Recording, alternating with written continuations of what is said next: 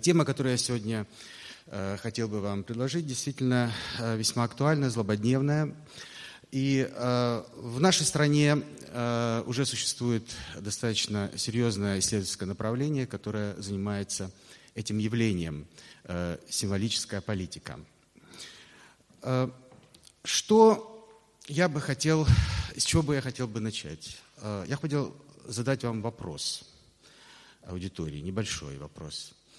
Что э, можно считать критерием справедливой политики? Легитимность власти. Так, замечательно. Еще. Доступ к средствам информации. Замечательно. Наказывать преступников. Так. А не просто говорить о необходимости да, этого. Еще какие возможные варианты? Говорить правду. Иметь равные возможности. Очень важный момент. Ну, спасибо. Вот мы несколько вариантов имеем ответов на этот вопрос. И э, заметьте, что в принципе э, эти варианты можно подразделить э, на два основных.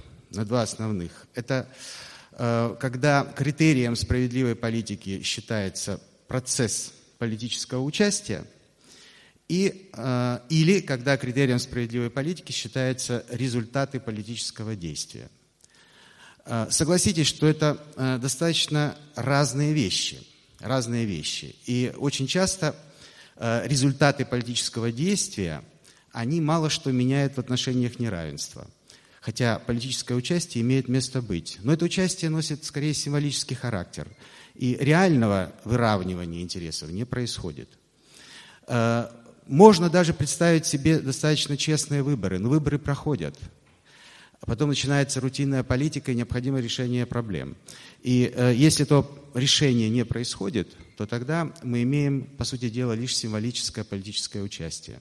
И выборы как своего рода ритуал. И э, есть достаточно много примеров такого рода ритуальной символической политики. Вот в качестве примера можно назвать э, антитрестовские законы в США. И э, это, в общем-то, классический пример э, такого рода политики. Э, здесь э, можно привести именно э, ту мысль, которую высказывает Э, Турман Арнольд, глава антитрестовского управления Министерства юстиции США в 30-е годы, э, который э, знал, о чем, конечно, говорил, и который подчеркнул, что успех этих законов, он состоял именно в том, что они способствовали возникновению крупной индустрии, а не контролю над ней. Здесь мы имеем такую ситуацию, как вот эм, в зверином царстве в некотором смысле. То есть, когда есть акулы бизнеса, есть мелкие ребешки, пескари, так сказать, премудрые, которые имеют свои э, предприятия, которые боятся, что их э, эти акулы, э, так сказать, проглотят.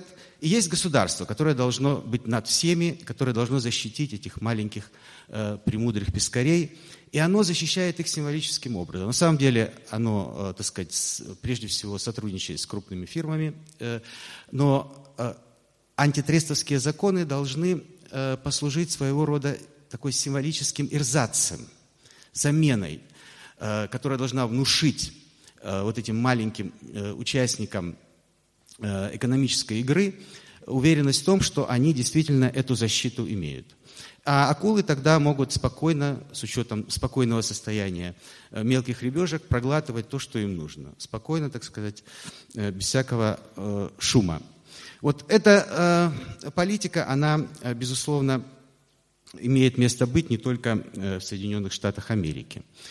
И эти примеры, они э, позволяют нам сформулировать э, общее понимание того, что мы э, говорим, э, что мы э, должны понимать под символической политикой. Что это такое? Это использование сугестивного, то есть внушающего потенциала символов с целью производства, продвижения в публичном пространстве тех смыслов социальной реальности, в доминировании которых заинтересованы данные политические игроки. Таким образом, в этом определении мы называем, кто является субъектом этой политики. Это, в принципе, любой политический игрок, который располагает достаточными ресурсами для этого.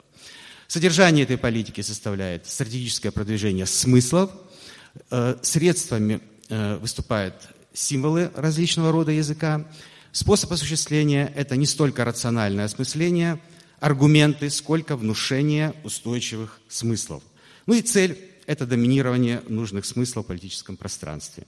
Это то, что Бурдье называл легитимной властью наречения. Почему речь идет о продвижении именно смыслов, а не просто программ, аргументов, концептов? Э, и почему это, соответственно, позволяет нам говорить об особой символической политике? Э, здесь нужно заметить, что эта политика относится, конечно, к классу более широких практик. И э, эти практики Бурдье тоже успешно, удачно назвал властью добиваться признания власти. Это в широком смысле идеологические практики. Но идеология использует разные средства. Она использует идеи прежде всего. А, то есть аргументы, концепты, теории и так далее. Э, символическая же политика – это а, политика, которая прежде всего оперирует смыслами. И она добивается признания смыслов определенных. Почему именно смыслов? Здесь а, ответ на этот вопрос связан с изменениями, прежде всего, Э, модусы политической легитимации, которые произошли в Европе, начиная с нового времени.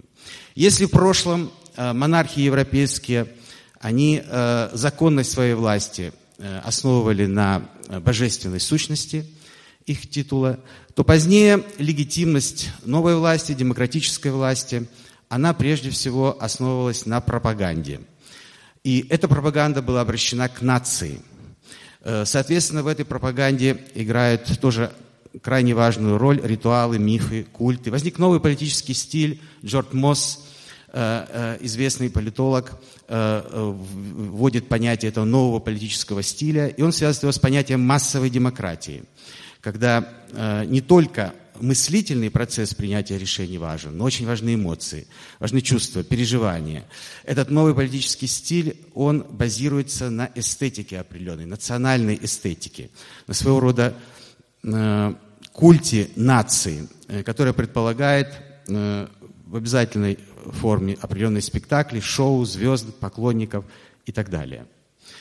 Э, что еще важно, э, это качественное изменение роли СМИ. Качественное изменение роли СМИ, протекание политических процессов. Э, здесь, безусловно, э, мы имеем переход от печатных медиа, э, где, для которых был характерен вербально представленный текст, к доминированию образов, символов в эпоху телевидения, затем интернета. И если мы берем традиционный политический язык, который был привязан к этим печатным медиа, то там, безусловно, важен был аргумент, э, важна была близость к философским, религиозным. Вообще он носил более доктринальный характер. Новый же языковой стиль, он делает ставку прежде всего на эффекты, на эмоции, э, искусственно, эм, искусно сыграть искренность перед камерой. Это становится очень важно для политика. Вообще э, для политика очень важно становится быть медийно компетентным. Современный политик не может не уметь обращаться с медиа. Э, и эффект, который мы имеем, в конце концов, это то, что вместо классической демагогии, которая главным образом реализовывалась посредством вербально представленных аргументов и фактов, даже если они были очень сомнительны, Теперь занимает то, что называется языковой демагогией.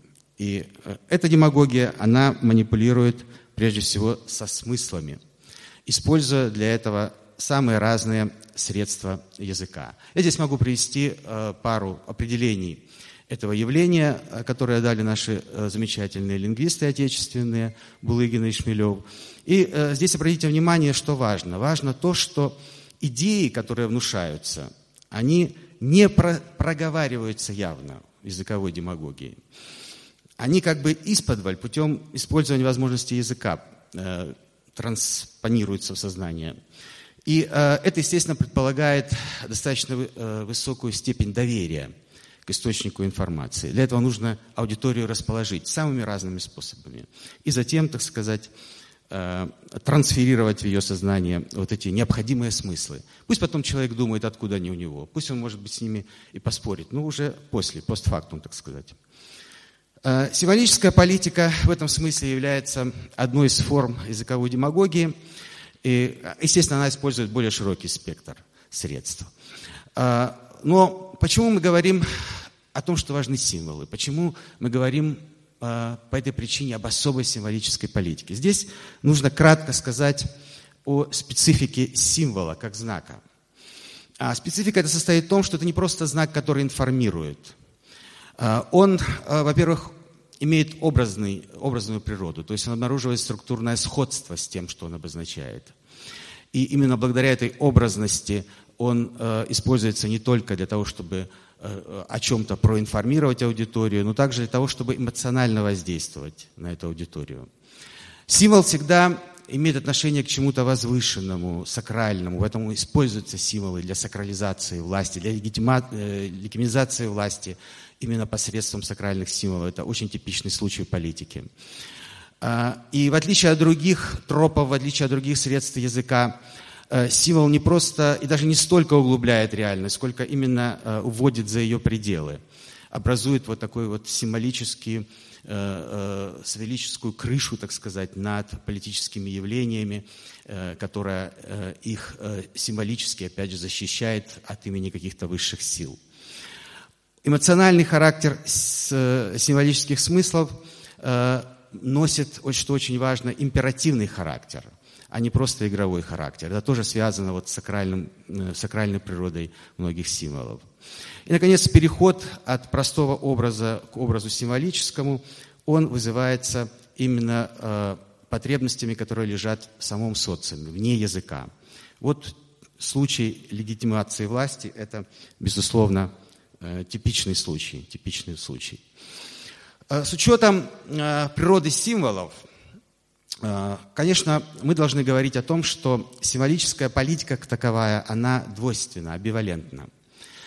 Она, хотя и относится к языковой демагогии, ее нельзя сводить к манипуляциям массами со стороны властей. Если бы эта речь была только об этом шла, то, наверное, бы не было смысла говорить об особой политике. Мы могли говорить просто о политических манипуляциях в интересах властвующих групп и так далее. Но все э, обстоит немножко э, сложнее с политическими символами и, соответственно, э, символической политикой. Э, дело в том, что, э, как пишет известный Э, ныне покойный уже американский политолог э, Мюррей Эдельман, он э, стоит в основании этого направления исследований символическая политика. Человек создает себе политические символы, которые либо стимулируют, поддерживают его, либо его ведут в ловушки определенные. И это все одни и те же символы.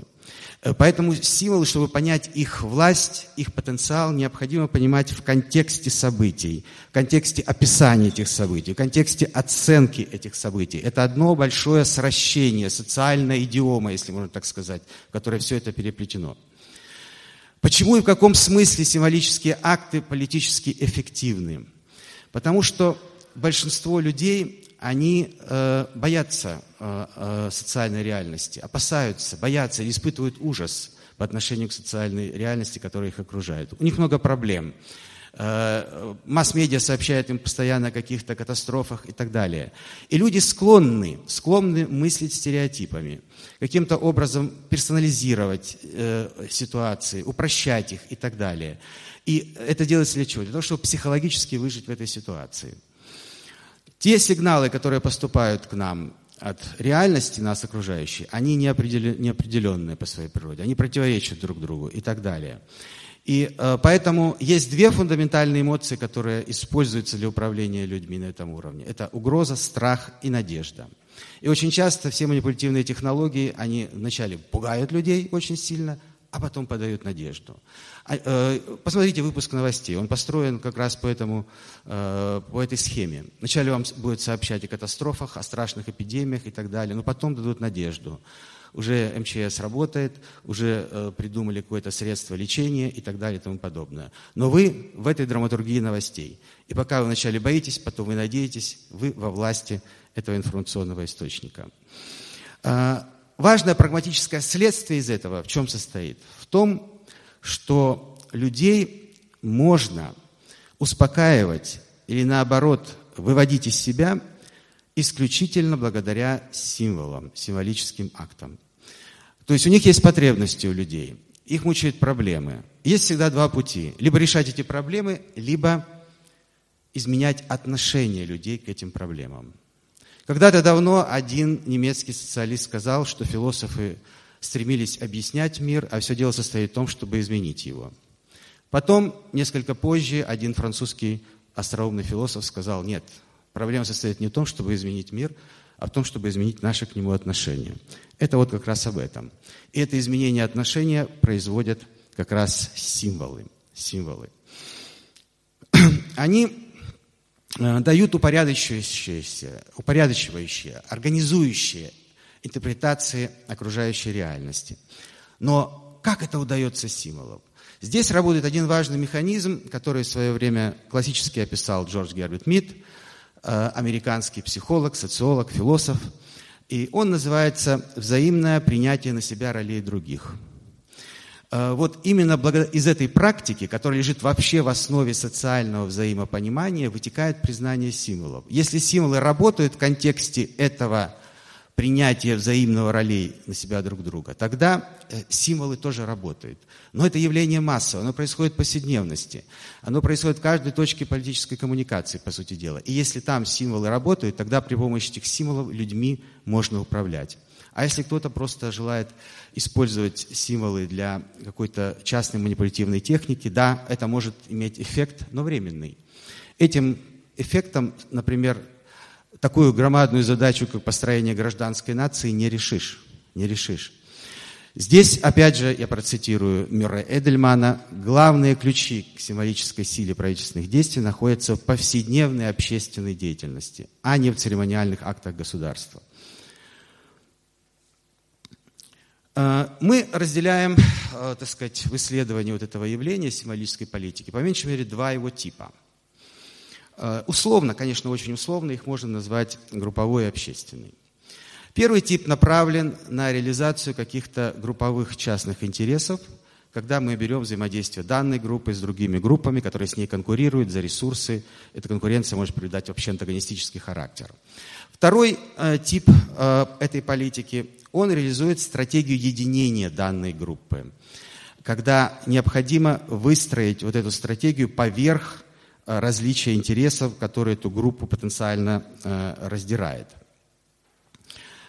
И э, групповой тип символической политики, он прежде всего связан, конечно, с отношением власти и подвластных, правительства и граждан. И известный немецкий политолог Томас Майер – Э, который э, написал много работ вот, по теме символической политики, он говорит в данном случае о символической политике сверху, отличая ее от символической политики снизу, которая реализует, реализуется акторами гражданского общества, а не правительственными игроками. И эта символическая политика сверху, она основана прежде всего на такой двойственной э, дихотомической модели политики. Она что предполагает? Она предполагает, с одной стороны, что есть то, что называется э, парадом абстрактных символов, то, что человек видит на экране телевидения, вообще в медийной, так сказать, сфере, а, по отношению к чему он является только зрителем, пассивным зрителем. Он может получать э, удовольствие, он может развлекаться, но он остается вот зритель, среди зрителей. А с другой стороны, это деятельность хорошо организованных властных групп, которая э, этот спектакль организует. Политический спектакль – это э, то понятие, которое Мюра Эдельман э, использовал прежде всего. Он использует еще в 70-х, 80-х годах. У него есть работа, которая так и называется «Политический спектакль». И если мы говорим о символической политике сверху, то это очень часто представляет собой э, манипулятивные технологии, которые э, используют эту асимметричность массовой коммуникации. С одной стороны, медиа, организаторы, которые за ними стоят, стоят, с другой стороны публика, которая это все э, потребляет. И э, э, символическая политика сверху в данном случае состоит в том, чтобы инсценировать то, чего реально нет, но что ожидают получить от власти граждане. И иллюзия, которая при этом возникает при использовании символов, Это иллюзия, которая производится символами как раз в процессе их использования. Это часто символические действия, а не просто отдельные символы. И вот это символическое действие, которое производит видимость, а, оно основывается на том, что хотя само действие реально, но смысл, фактический смысл этого действия, с учетом контекста реального положения в политике, в стране и так далее, существенно отличается от того смысла, который внушается посредством этого символического действия. Ну, например, в стране могут быть большие проблемы с образованием или с э, экономикой и так далее. Что может делать представитель власти? Он выбирает какую-нибудь расцовую школу, посещает ее, камеры работают, передают э, красивую картинку, которая внушает зрителям, что все окей, все нормально, у нас все развивается и так далее и тому подобное. Вот это эрзац, определенный эрзац того, чего нет реально, но что внушается символическим действием. Внушается символическим действием. Э, при этом, конечно, речь может идти не только о действиях, но о словах как действиях. Э, очень часто в роли этого выступают э, лозунги, вот, которые я здесь привел. Э, обратите внимание, коммунизм или свобода, социализм или смерть. Вот эти лозунги, они тоже выступают как своего рода символические акты. Символические акты. Эм, Э, далее.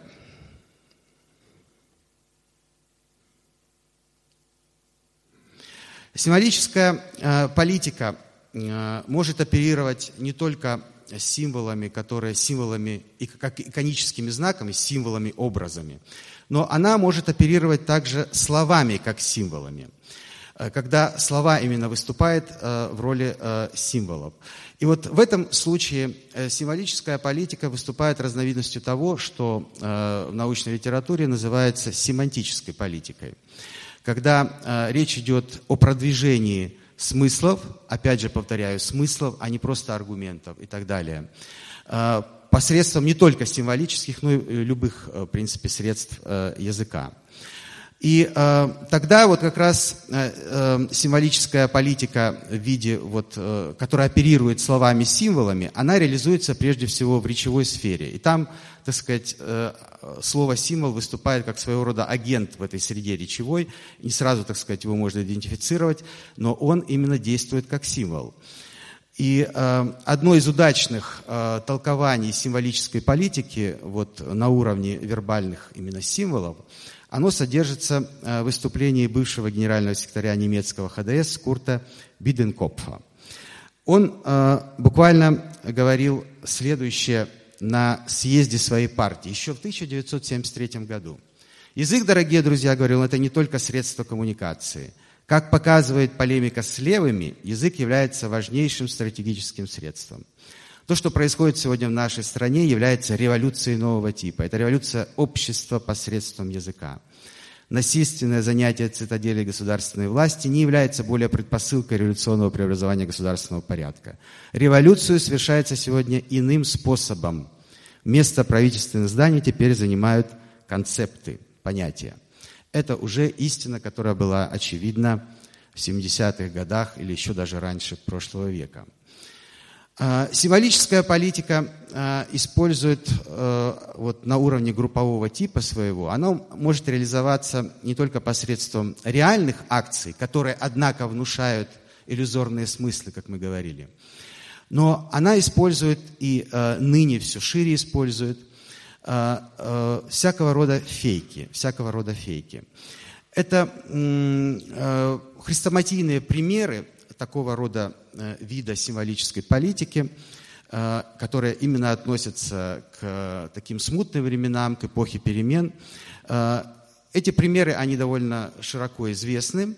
Ну, по крайней мере, два из них вот я хочу вам привести. Это так называемая Тимишарская ложь периода 89 года и показания Наиры – Э, эти случаи, они показывают, что вот то, те сюжеты, которые, я думаю, некоторым из вас известны по фильму «Плутовство» или «Хвост виляет собакой», что эти сюжеты, реальные сюжеты, они в некотором смысле еще э, еще жестче показывают уровень символизма, иллюзорности и фейковости некоторых политических событий. Э, это, по-моему, если я не ошибаюсь, э, Марк Твейн сказал, что э, правда, правда чуднее истины. Truth is stranger than fiction. По-моему, так он сказал, да? И это действительно так. Вот эти, эти, эти примеры, они показывают, что действительно реальные случаи могут быть еще более Э, более странные, чем э, то, что э, является продуктом художественного вымысла в данном случае. Вот что касается Тимишарской лжи. Речь идет о событиях по свержению Николая Чаушеску. Да? Сценарий, который был хорошо разработан, казнь его до сих пор гуляет. Есть целый фильм, который вот в прошлом году показывали, по-моему, по нашему телевидению. Его можно посмотреть в сети, естественно. Но интересно, что э, одно важное событие было э, абсолютно фейковым во всех этих событиях э, по свержению Николая Чаушеску. Речь идет вот именно о событиях в местечке Тимишуар, где были инсценированы антиправительственные выступления, где камера показывала улицу, с расстрелянными гражданами беззащитными, э, как жертвами режима, э, жертвами секуритаты э, полиции безопасности Румынии. И потом, когда стали более внимательно смотреть видеоряд, оказалось, что у людей видны следы аутопсии. То есть это трупы, которые были взяты из морга, там еще остались так, следы вскрытия постмортем. Они были разбросаны, и вся картинка была инсценирована. Вся картинка была инсценирована. Такая чудовищная, абсолютно циничная ложь. Э, информация об этом есть в сети, тоже на русском языке, но я вам и рассказываю, потому что э, источник, достаточно, которому я доверяю, э, об этой истории я еще слышал в 2000 году, и о ней рассказывал один военный корреспондент, он выступал с лекцией в русском университете в Бохуме, в Германии. И вот он об этой истории рассказывал. Ну, не все, э, так сказать, э, э, соглашаются, что это было на самом деле, но, так сказать, источник, этому, которому я доверяю, и у него не было основания особо лгать в той ситуации. Еще одна интересная история такого же рода – это показания Наиры, показания Наиры. Показания Наиры – это э, тоже хрестоматийный случай, он, он даже есть в Википедии, можно посмотреть. Э, и речь идет о том, что в 90-м году это событие э, агрессии Ирака Адама Хусейна в Кувейт, ну и само кувейтское правительство тоже без дела, э, так сказать, не сидело, оно вот э, нанимает пиар-компанию, которая тоже работает в этом же направлении, чтобы дискредитировать режим в Ираке.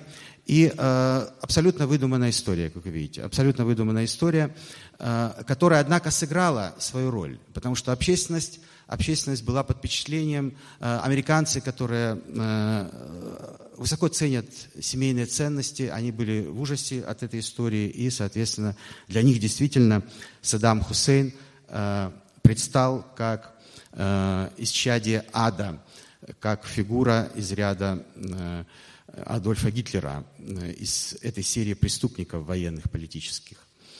Э, э, здесь вот эти случаи, они показывают, насколько символическая политика и стратегия символической политики могут вводить в заблуждение граждан, насколько они цинично могут использоваться ради интересов определенных властвующих групп или целых правительств, если мы берем э, международные отношения. Но э, я бы не стал на этом основании говорить, что э, символическая политика – это абсолютное зло, так сказать, и просто совокупность каких-то акций, пиар-акций или манипулятивных технологий. Символическая политика задействуется также для того, чтобы реально интегрировать общности, большие общности людей. И вот этот тип символической политики, который э, реализует стратегию единения групповых интересов, он реализуется э, при, скажем, э, стратегиях э, строительства нации, скажем, гражданской нации, в обществах, которые разделены по многим многим линиям, этническим, религиозным и так далее. Вот здесь символы тоже нужно заставить работать на единение.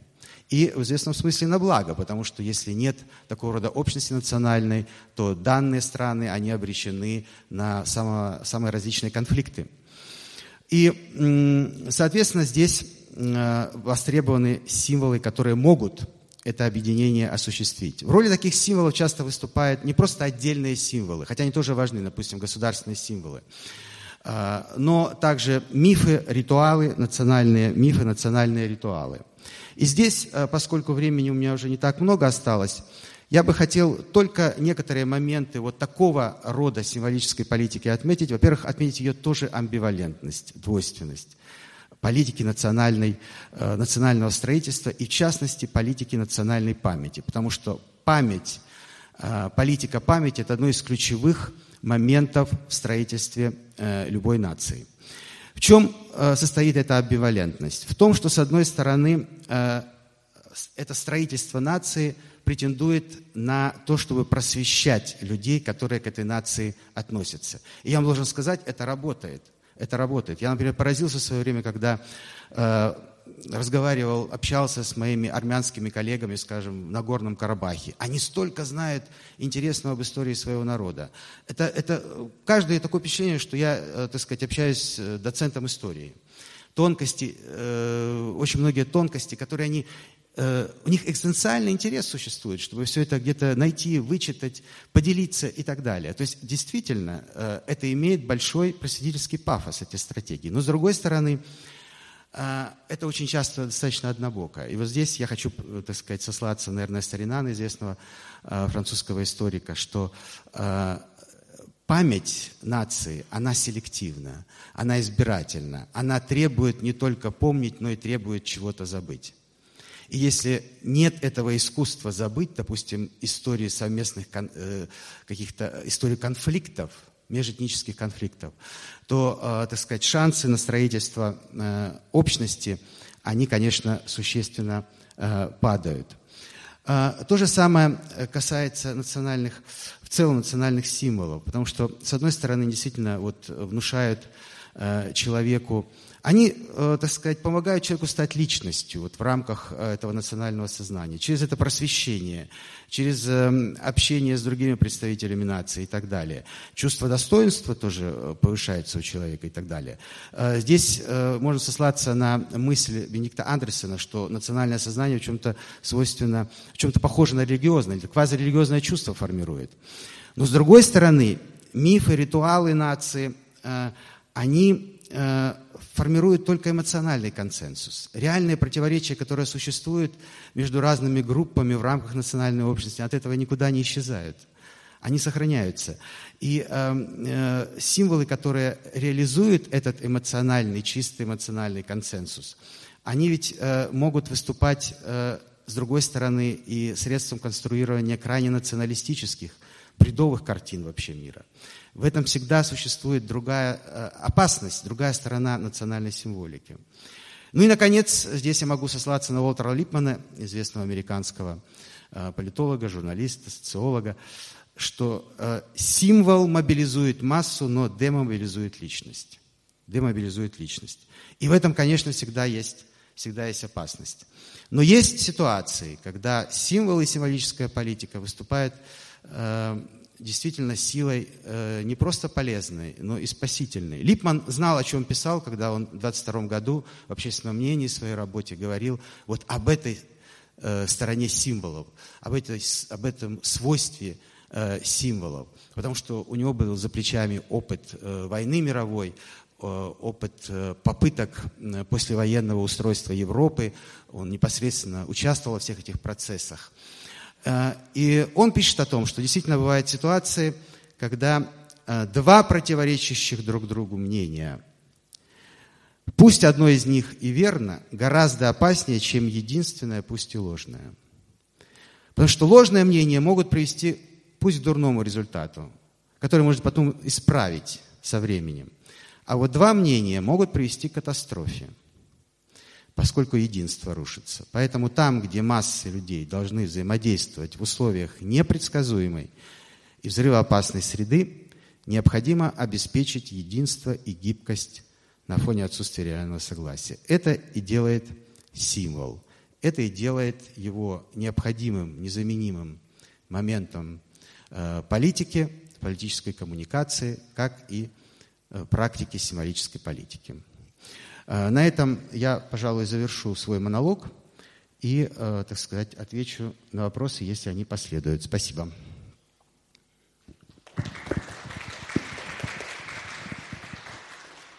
Вопросы? Большое спасибо за интересную познавательную лекцию. Вот возник такой вопрос. Э, в Германии есть практическое применение для партии символической политики. Ну, как я увидел, что там э, представитель одной партии призывал использовать язык, ну и символическую политику. А для жителей авторитарного государства что может дать символическая политика, кроме как понимания э, процессов происходящих? Спасибо. Э, по поводу, э, кстати, использования термина символической политики в Германии. Э, тот, то понимание, которое я вам сейчас предложил, это понимание скорее такое научное, академическое. А вот в реальной лексике политической Германии под символической политикой прежде всего понимается производство всякого рода эрзацев – политических действий. Вот политика, символическая политика сверху – это тот смысл, который реально используется в э, всякого рода выступлениях политиков, когда они говорят, что вот мой оппонент политический, он вместо того, чтобы реально заниматься делом, занимался символической политикой. Занимался символической политикой. И вот в этом качестве символическая политика есть везде. В демократических, в авторитарных, в тоталитарных режимах. Везде, потому что всегда возникает ситуация, когда власть не может или не хочет что-то сделать. Если она хочет, но не может что-то сделать, она использует символический суррогат. Это, сказать, пример политической импотенции.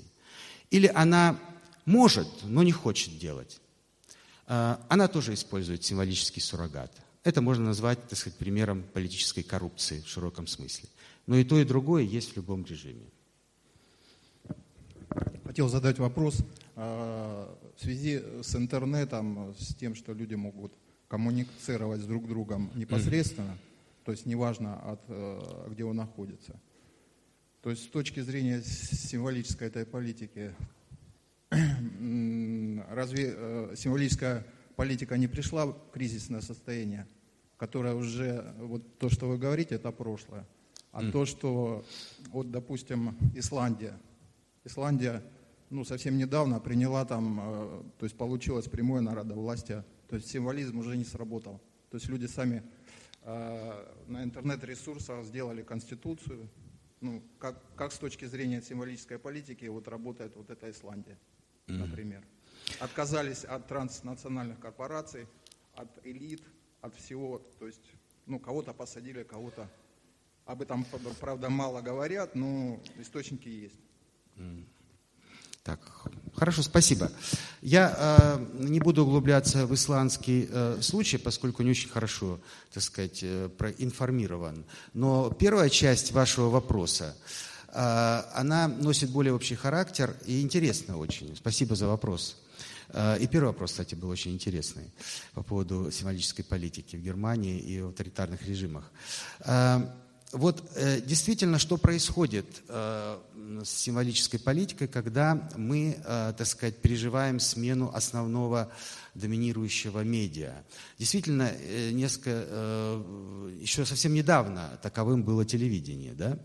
И, э, безусловно, телевизионные картинки, они очень хорошо э, способствуют созданию всякого рода э, иллюзий, когнитивных, там, визуальных в более узком смысле и так далее. Что касается интернета, то он нисколько не умаляет, по моему убеждению, нисколько не умаляет потенциала влияния стратегии символической политики. Вы знаете, в отношении интернета ведь тоже сейчас мы переживаем эпоху утраты определенных иллюзий. Когда интернет появился, а, мы ведь о чем говорили? О том, что у нас наконец возник способ прямой коммуникации, между властью и гражданами, что прямая непосредственная демократия будет переживать свой расцвет – что э, целые возникли термины электронной демократии, электронного правительства и так далее. Очень большие были надежды на то, что это усилит гражданскую активность, это усилит диалог в обществе. Во многом все эти предположения и надежды оказались иллюзией. иллюзией. О чем сейчас, э, что сейчас является, э, может быть, самым таким популярным предметом дискуссий – широких дискуссий, не только, э, так сказать, э, в телестудиях, э, на форумах всякого рода, но и в науке тоже, в социальных науках. Это эпоха политики постправды, феномен постфактов и так далее. Это все порождение новой культуры, медийной. Ведь что мы имеем? И то, что грозит э, вообще не оставить э, камня на камне от наших предположений в начале эры интернета. А, мы имеем образование таких явлений, как эхокамеры, пузыри фильтров. А, когда а, граждане, вместо того, чтобы усиливать э, диалоговые практики, они замыкаются в определенных медийных субкультурах и э, окружают себя своими сторонниками, которые э, кивают им знак согласия, э, когда они высказывают свои идеи, так сказать, э, хлопают им символически, э, и э, никто ни с кем не спорит. Я могу сейчас в условиях интернета очень быстро найти круг единомышленников. И мне лень. Есть такое понятие когнитивной лени. Мне просто лень с кем-то спорить. А, это связано еще с тем, что мы переживаем колоссальную утрату доверия к каким-то основным источникам информации. Сообщения отрываются от источника информации. Раньше, когда в эпоху газет, я знал, что есть набор газет, я знал, что это газета левого направления, это газета правого направления, я знал каких-то ведущих э, журналистов, э, каким-то я доверял, каким-то не доверял, было понятие репутации. И я мог каким-то образом организовать э, информирование себя как гражданина. Сейчас это трудно сделать.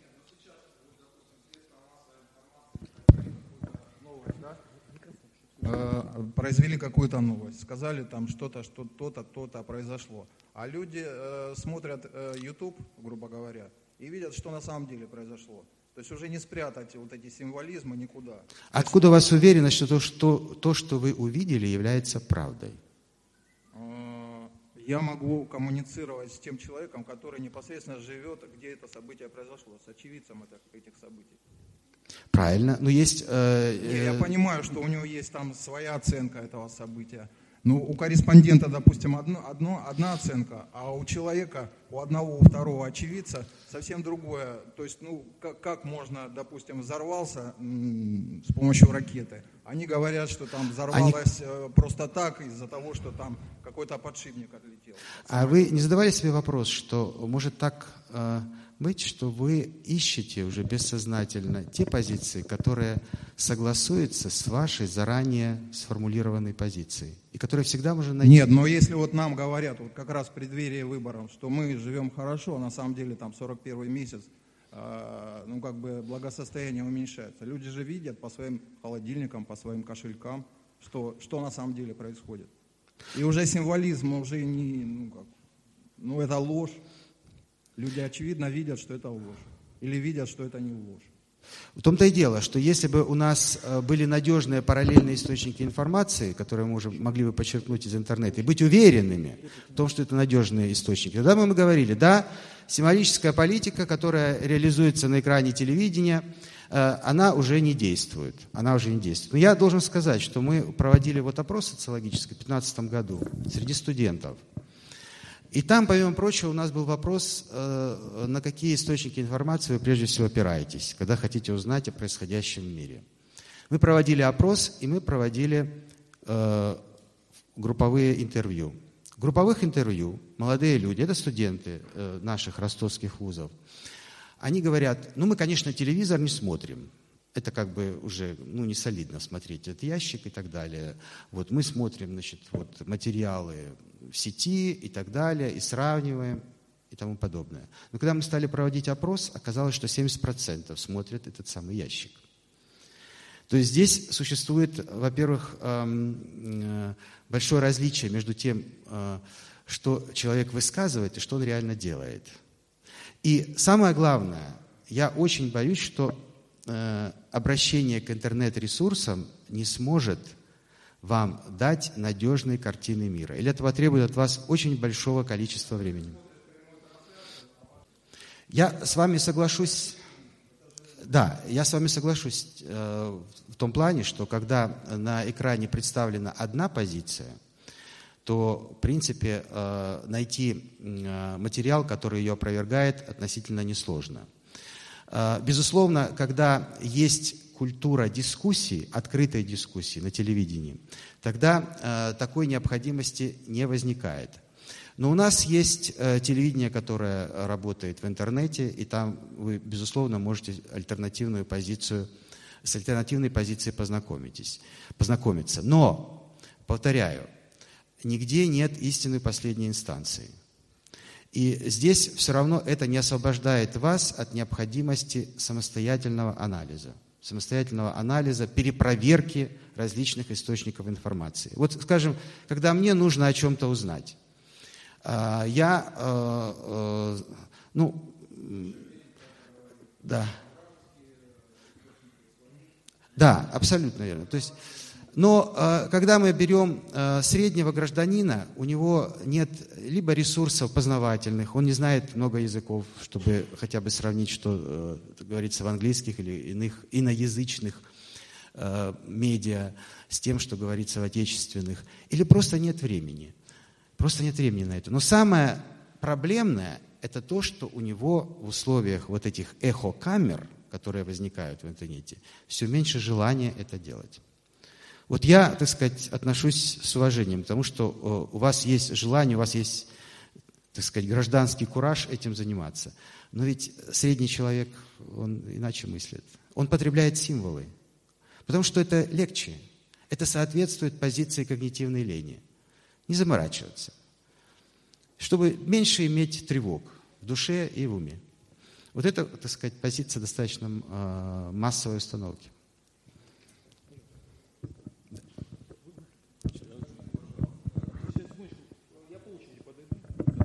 Добрый день. А, сразу у меня два вопроса. Я бы хотел спросить, а в чем отличается между символической политикой и политической пропагандой? Поскольку э, символические политики а, связаны с э,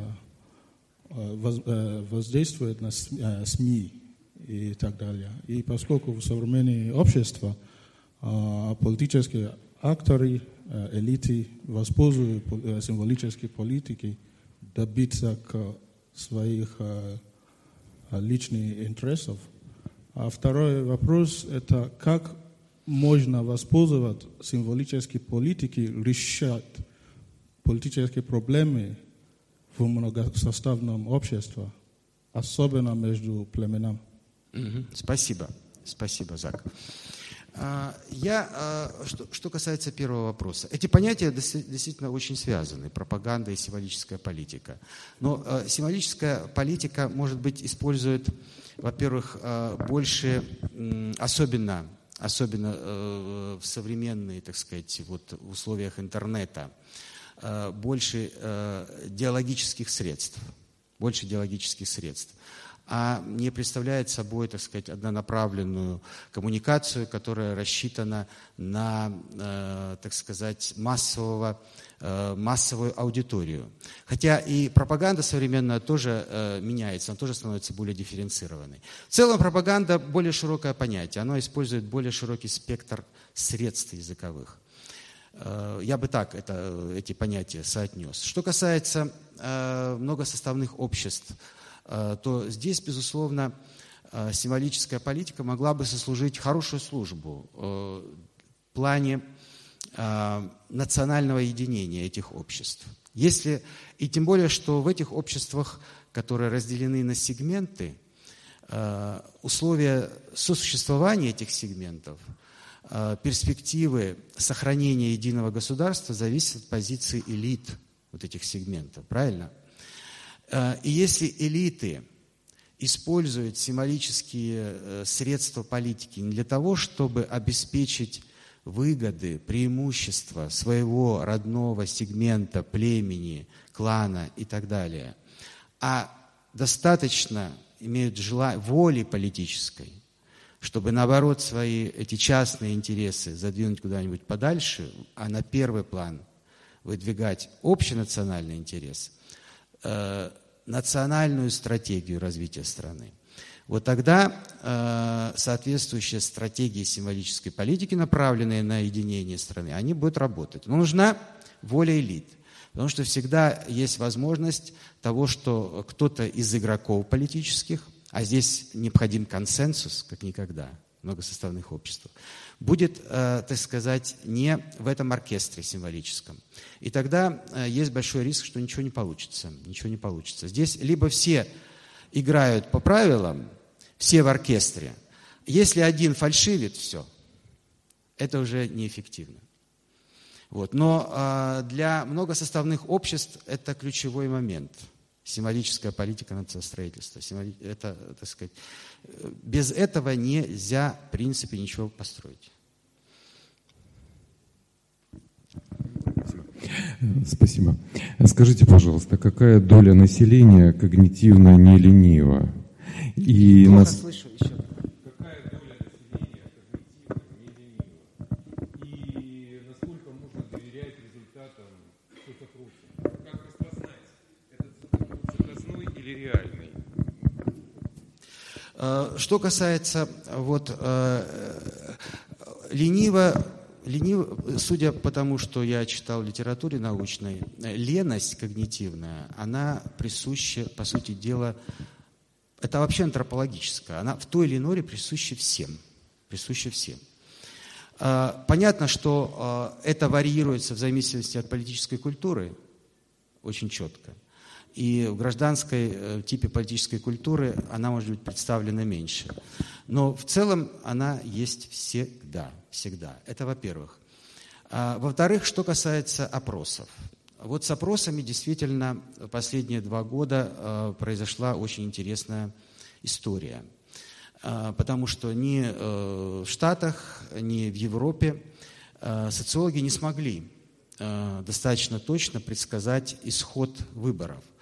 Брексит, Трамп, последние выборы в Германии, особенно в отношении АФД, альтернативы для Германии, там серьезные просчеты соцопросов. Как это объясняют исследователи? Они объясняют это, есть разные, так сказать, спираль молчания и так далее э, для этого понятия. И действительно мы видим, что э, респонденты во время опросов, они э, не всегда говорят то, что они думают. Почему? Потому что есть такое понятие политической корректности – Э, с которым они не согласны внутри себя, но, которые, но с которой они играют. Они играют по правилам, так сказать. Э, и э, в результате мы получаем, что то, как люди голосуют, и то, как они выражают свое мнение в соцопросах, это довольно часто разные вещи, разные вещи. В результате что мы имеем? В результате мы имеем падение к данным соцопросов падение к данным соцопросов. Э, это ведет за собой падение доверия к социологии, вместе с социологией к политологии. Политология очень часто опирается на соцопросы, и это для нее уроком должно быть, кстати. Э, э, и в результате мы имеем доверие падение к экспертам. Одно из популярных выражений вот во время президентской кампании в Штатах – мы сыты по горло экспертами. Мы не хотим вас больше слушать. На одном канале вы говорите одно, на другом канале второе, на третьем третье. Где правда, никто не знает. Правда – это вот человек с улицы. Он скажет больше здравого, чем все ваши эксперты вместе взятые. Вот такая установка в конечном эффекте.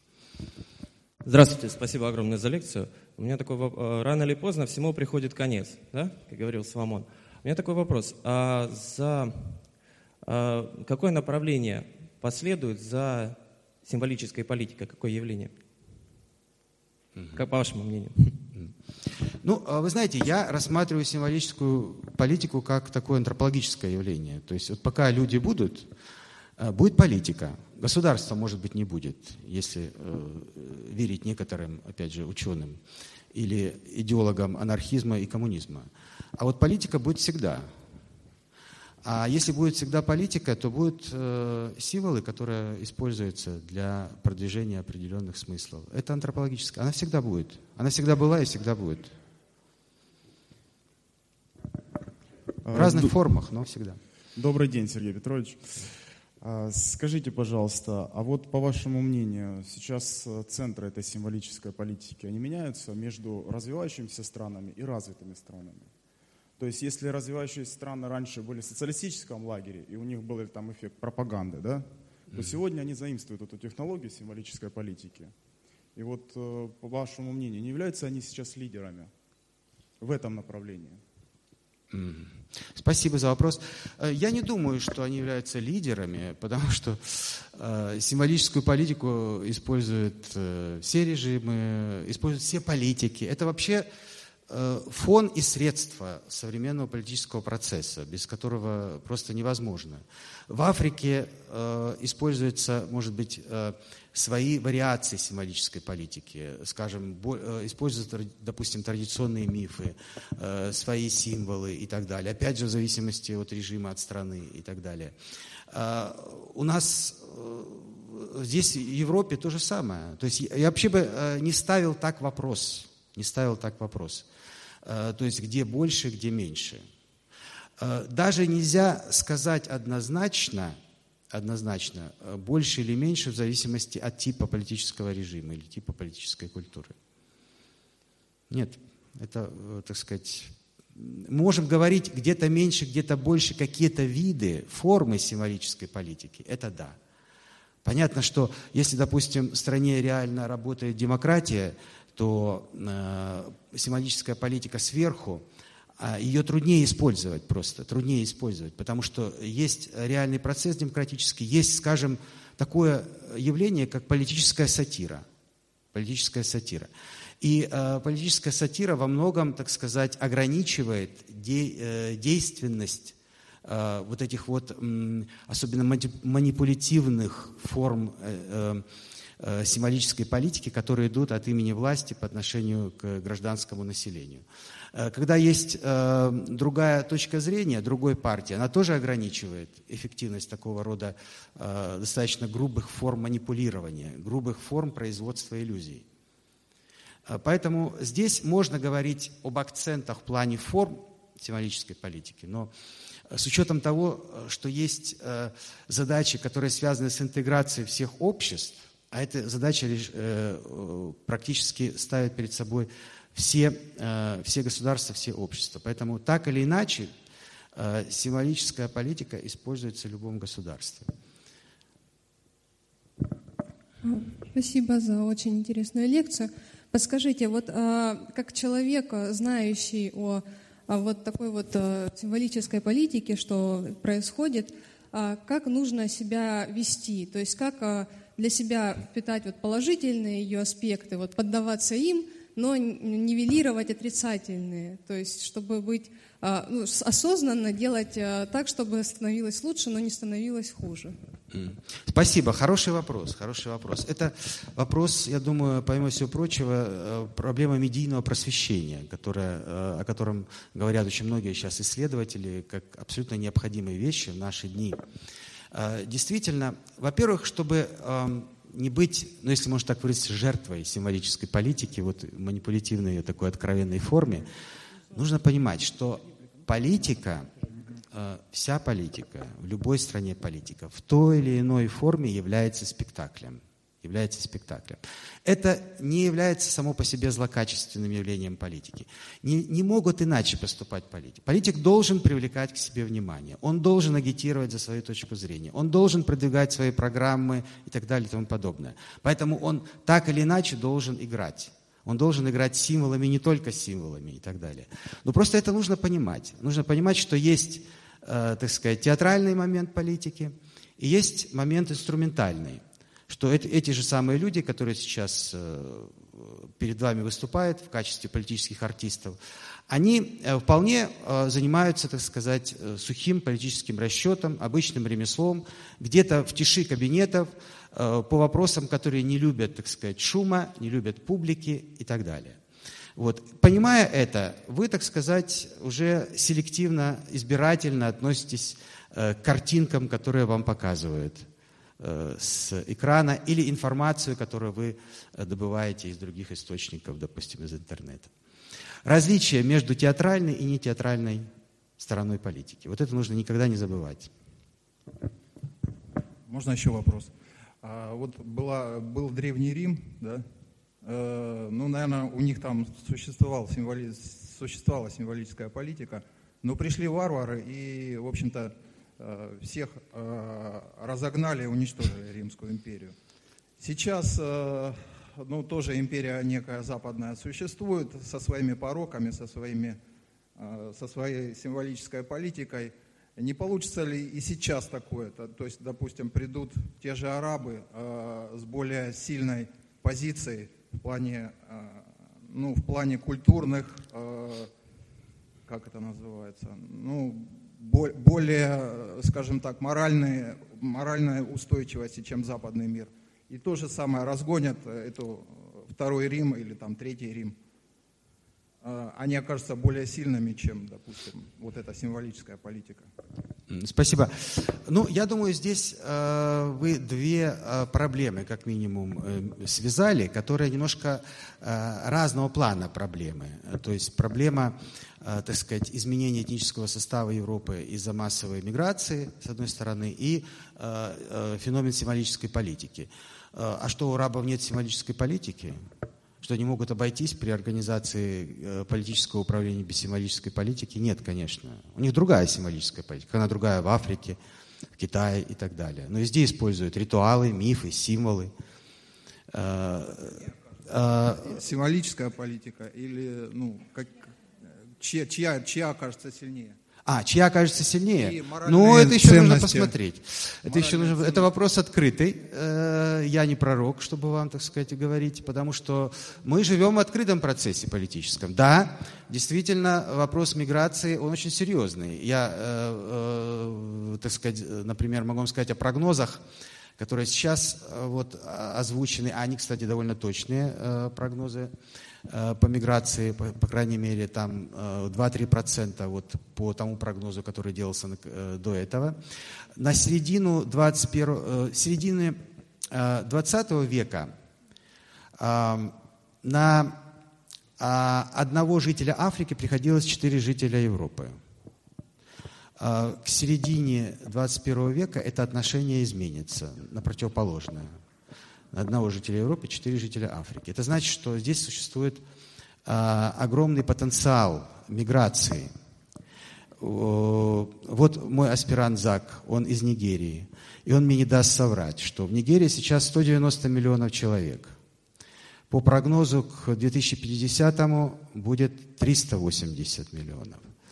А, то есть, эм, если мы возьмем арабский мир, то же самое. То есть, а, давление, миграционное давление на Европу будет только возрастать. Но это не значит, что этот процесс фатально обречен на то, что европейская культура, а вместе с ней символическая политика канут в лету. Ничего подобного. Да, пришли варвары, были темные века в Европе. Но что потом началось? Каролинское возрождение.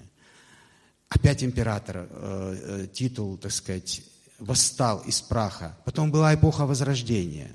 Символы имеют громадный смысл, они имеют громадную силу. Есть такой императив культурный, который Аверинцев, наш замечательный философ, писал об этом.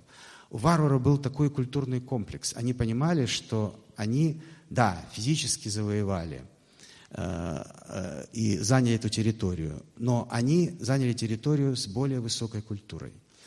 И эту культуру они потом осваивали столетиями.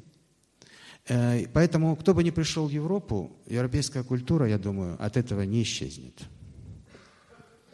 Пожалуйста. Всем здравствуйте. Мое имя Владимир. Арабский ученый Ибн Рушд Можно чуть-чуть дальше Да. микрофон, а то плохо Арабский, арабский ученый Ибн Рушд сказал, э, при объяснении понятия «тео» э, правы и те сторонники аристотелизма, и те, кто сторонники догматизма. Кто из них, на ваш взгляд, является представителями или источниками той политики, о которой мы сегодня говорим? Аристот- Последователи аристотелизма или последователи догматизма? Или символизма, так скажем, прямо. Ну, я думаю, вопрос не совсем корректный сам по себе, потому что э, вопрос идет не о э, соперничестве или, э, так сказать, полемике философских школ. Философия здесь, по большому счету, вообще мало при чем, потому что э, речь идет о э, антропологических свойствах политики как таковой, которая использует символы как необходимый элемент. И э, независимо от философских ориентаций, любой, так сказать, мыслитель, любой человек, когда он э, пожелает, пожелает каким-то образом исследовать роль символов в политическом процессе, он неизбежно придет к выводу, что это, во-первых, роль существенна, что политический процесс не может осуществляться без оперирования символами. И э, здесь, так сказать, ориентация философская, ну, она нерелевантна в данном случае. Плюс э, я бы хотел еще раз напомнить, что э, символическая политика как объект исследования, как э, явление определенное, в значительной мере э, вырисовывается э, с появлением медиа в современном смысле, масс-медиа. Это по большому счету вот как проблема, как большая тема, это порождение нового... Да, она была всегда, но как объект исследования, как отдельное направление, это порождение нового времени и порождение медийных революций, которые мы постоянно испытываем. Еще раз повторю. Я с вами говорил на тему тео, а на, не на тему философии. Э, Тео – это значит научное познание Бога, а философия – это уже другие вещи. Возможно, но все-таки те имена, которые вы называли, они традиционно относятся к философам и к э, почтенным, так сказать, весьма респектабельным философам. Вот. А что касается тел, есть тела, есть символы, так сказать. Вопрос тел – это немножко другой вопрос. Важный, но немножко другой. Возможно, э, важный для, э, в целом для, мыс- для мысли, так сказать, теоретической, философской. Но э, вообще э, в данном случае мы немножечко находимся э, в плоскости политической науки, скажем так. Прежде всего, политической науки. Э, Будьте любезны. Э, Как я понимаю, развал Советского Союза был... Можно осуществ- чуть дальше микрофон. Так? Хорошо? Э, Развал Советского Союза был совершен именно при помощи изощренной политики символов. А каким образом наши враги оказались в этой политике сильнее, чем мы? Почему мы вовремя не дали адекватный отпор? Самая грамотная страна, э, подготовленная. Диамат и стмат мы все изучали хорошо понимали, что такое капитализм. И тем не менее, когда нам его назвали перестройкой, мы все поверили и побежали туда. Вот как это получилось и как сделать так, чтобы в следующий раз с нами такой шутки не сделали. Извините, Спасибо. Очень вопрос. хороший вопрос. Очень хороший вопрос. Э, Действительно, это вообще э, предмет отдельных исследований, можно сказать. Э, Действительно, те люди, которые занимались... У нас был идеологический отдел КПСС. Это, конечно, злой язык сказал бы, это вопросы к этому отделу. Да? Они э, просто не были на уровне времени. Все, что касается организации коммуникации политической. То есть, э, ну, вспомните, ведь как у нас велась идеологическая работа. Она вообще, э, так сказать, была догматизирована, она э, была отделена от э, реальных настроений больших масс людей, особенно молодежи. Ведь во что превратились э, все эти акции идеологические? В ритуалы. Даже не в ритуалы, а в церемониалы. Когда люди приходили, несли портреты вождей, А э, в сознании, особенно молодых людей, были совершенно другие кумиры, совершенно другие идеи. Кто интересовался этими идеями? Кто проводил социологические исследования и делал оттуда какие-то выводы? Мне один знакомый, который работал в этой системе в то время, рассказывал, что данные реальных социологических исследований запирались в шкаф, в сейф. И там они умирали тихой смертью. А то, что было реально, это были методы, которым было 30-40 лет, которые, так сказать, из эпохи Сталина, так сказать, еще происходили. Тотальное отставание от времени, от духа времени, от технологий и так далее. Э, это все. Поэтому, особенно для молодого поколения, э, идеи, э, которые тогда пропагандировались, они отторгались, то есть они не, не, не воспринимали их как часть э, своего внутреннего мира. Нужна была более тонкая работа, более тонкая работа. Ну и плюс работа, которая бы подтверждалась э, реальными изменениями в системе, потому что сколько ни пропагандируй, а вот как говорил коллега, э, если ты выходишь в объективный мир, а он прямо противоположен тому, о чем тебе рассказывают, тут никакая пропаганда не поможет. Добрый день. Хотелось бы задать вопрос. Мы уже говорили об интеграции в Европе. Так вот, что можно сделать для того, чтобы те люди, которые поехали в Европу, я имею в виду с арабских стран, что можно сделать для того, чтобы они быстрее восприняли культурные нормы европейские, чтобы они слились с этим обществом, и чтобы это общество не отторгнуло – те элементы. Или же, чтобы арабские мигранты, будем говорить честно, не уничтожили ту самую культуру, или же ее полностью не изменили. Спасибо. Спасибо. Тоже вопрос отдельный. А, если его, конечно, повернуть в сторону символической политики, чтобы далеко не отходить от нашей темы. А, и здесь, безусловно, а, нужна очень тонкая работа. Очень тонкая работа, если мы берем вот именно эту идеологическую часть – со стороны правительств, со стороны партий по такого рода интеграции. Необходимо усиливать национальные гражданские символы в этих странах.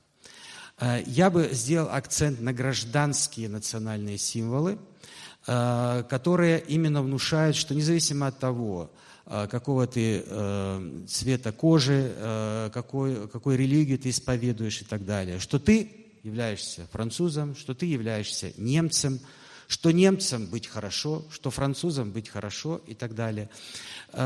Здесь, конечно, в Европе сейчас идет большая полемика относительно того, а, как интегрировать этих людей на уровне национальном или на уровне наднациональном европейском. Потому что либеральная часть европейского политического спектра – она мыслит более космополитически. Совсем недавно было достаточно такое убеждение широко распространенное, что э, Европа наций превращается э, так сказать, Соединенные Штаты Европы, и национальная идентичность должна постепенно, так сказать, переходить на наднациональный европейский уровень. Но то, что мы имеем реально, э, серьезно отличается. Очень часто мы имеем, так сказать, Э, усиление националистических тенденций, причем на региональном уровне. Поэтому э, мне кажется, что здесь э, европейцам не нужно спешить особенно и усилить вот этот национальный уровень, усилить национальный уровень и создать хорошие национальные, крепкие национальные идентичности. И уже потом, так сказать, шагать дальше. В противном случае – в противном случае эти люди интегрироваться не будут. Не будут. А, это очень большая опасность, потому что символически, эм, так сказать, символическая политика, она ведется тоже и на уровне землячеств, скажем так. И э, для этих людей религиозные символы, э, этнонациональные символы, они э, значат очень много. И современные медиа это усиливают. Ты можешь быть турком Германии, но ты включаешь э, телевизор, ты выходишь в интернет, и ты дома в своей турецкой общине. Ты, в принципе, чувствуешь себя, так сказать, что твой президент – это Эрдоган, а не фрау Меркель. А, и э, э, новейшие технологии э, позволяют сохранить это чувство принадлежности. Это большой вызов национальной э, идентичности в Европе и, соответственно, э, лояльности к этим государствам. Поэтому здесь усиливать национальные символы, но гражданские.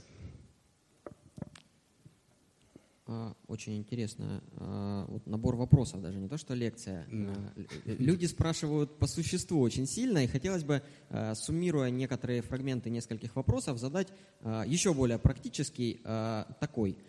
Как мы, рядовые граждане, можем в условиях вот этого самого разрастания сегмента межличностных связей, ускорения коммуникаций, упрощения их – противодействовать символической политике элит сверху а, тем способом, который нам а, ну, становятся доступны все больше и больше, в том числе вот стоит. И как вы оцениваете, в принципе, вот э, этот прогресс как позитивную или как негативную помощь вот именно деятелизации политики? Прогресс чего? А, прогресс э, в коммуникациях. А, в коммуникации. Значит, медиа стали не только сверху, но и рождаются снизу, угу. формируются, там у них своя эволюция. А, и теперь символической политикой может заниматься любой блогер у себя дома, по сути. Вот Знаете, ваше видение. Спасибо, хороший вопрос. И лет пять тому назад я бы сказал, да, современные медийные, так сказать, э, возможности новые, они действительно усиливают так сказать, эту горизонтальную коммуникацию гражданскую, э, которая может, э, так сказать, помочь человеку, рядовому человеку, не стать жертвой манипуляций сверху, власти и так далее. Сегодня я бы стал более осторожен в оценках, более осторожен. Именно потому, что возникли вот эти явления, о которых я говорил, эхокамеры, пузыри и так далее. Я все больше прихожу к мнению, что есть вещи в политике, вот, которые вне временными являются. Вот, например, гражданский кураж – то есть э, независимо в какой ты живешь медийную эпоху, во время книжек, во время телевизора, во время интернета, а, у тебя должен быть, у тебя есть или его нет, этот гражданский кураж. Ты должен быть готов, либо не готов, а, скажем, отстаивать свое мнение – искать способы эм, э, связи с единомышленниками для того, чтобы изменить что-то и так далее. Да, современные технологии могут помочь найти быстро людей. Но ведь что мы видим очень часто? Человек пишет какой-нибудь там пост, какое-нибудь мнение, и все, он реализовался. Э, что-то делать э, более практичное в политике он просто не хочет. Он весь высказался, выплакался и успокоился. Пошел, попил пивка. Все, на этом политика для него закончилась. Нет гражданского куража, настоящего гражданского куража. И он ничем не заменим, никаким интернетом ничем не заменим. Здесь необходима социализация политическая соответствующая. Э, для того, чтобы, так сказать, с молодых ногтей люди уже понимали, что телевизор – это одно, а твоя позиция, твоя активность гражданская – это другое. То есть, по-вашему, блогер не политик именно потому, что он только блогер? Он политик, но этого недостаточно. Да, слово – это дело. Это может быть очень важным делом. Но э, делом не являются только слова. Вот, они не всегда достаточны. Спасибо. Спасибо большое, Сергей Петрович. Спасибо. Спасибо большое за вопросы интересные и за дискуссию.